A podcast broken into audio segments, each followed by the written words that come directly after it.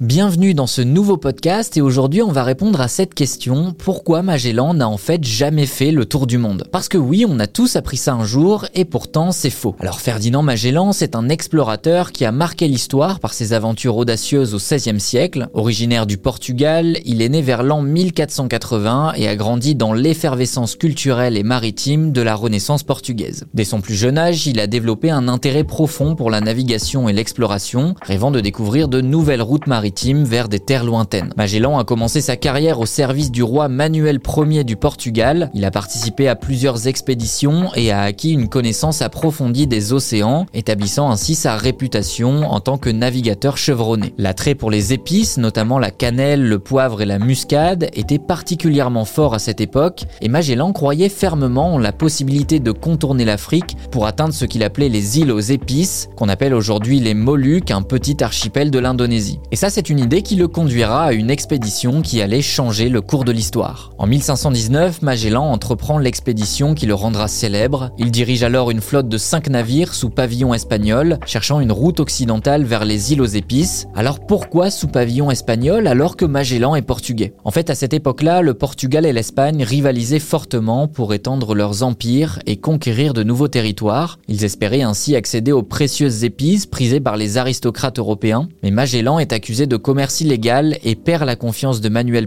Ier, qui rejette alors sa proposition de créer une nouvelle route vers les régions épicées. Et donc face à ce rejet, Magellan abandonne sa loyauté envers le Portugal et se tourne vers l'Espagne. Il obtient la nationalité espagnole ainsi que la bénédiction du roi Charles V pour organiser une expédition audacieuse avec cinq navires du coup en direction de l'ouest. En fait, il était persuadé qu'en passant par l'ouest au lieu de l'est, il découvrirait un passage lui permettant de traverser l'Amérique du Sud. Et ce passage, on le connaît aujourd'hui, c'est le détroit qui porte son nom, le détroit de Magellan au sud du Chili. Après de nombreux défis, y compris des mutineries, des maladies et des tempêtes dévastatrices, la flotte atteint finalement les Philippines. Malheureusement, Magellan ne verra pas la fin de son voyage. Le 27 avril 1521, il est tué d'une flèche empoisonnée alors qu'il attaquait la tribu de Lapu-Lapu. Les affrontements étaient fréquents en fait entre ces populations autochtones et les étrangers européens sur fond de violence et de christianisation forcée. Après sa mort, c'est son second, Juan Sebastián Elcano, qui prend le commandement et mène les survivants à travers l'océan Indien jusqu'à l'Atlantique, bouclant ainsi le premier tour du monde en 1522. Sur les cinq navires qui avaient quitté l'Espagne en 1519, seul un, le Victoria, achèvera ce tour du monde. Et finalement, Magellan n'a jamais réellement fait le tour du monde comme on l'entend très souvent. Mais même s'il l'a pas vraiment fini, son expédition a permis de prouver que la Terre était bien ronde et a ouvert de nouvelles voies maritimes, révolutionnant le commerce mondial. Son héritage est ancré dans l'histoire de l'exploration maritime, témoignant de la ténacité, de la curiosité de la bravoure nécessaire pour défier l'inconnu. Et donc Ferdinand Magellan, le navigateur intrépide, a tracé la voie pour les générations futures d'explorateurs qui ont suivi après lui. Merci à tous d'avoir écouté cet épisode de podcast, j'espère avoir répondu à la question de départ, et nous on se retrouve très bientôt dans un prochain épisode.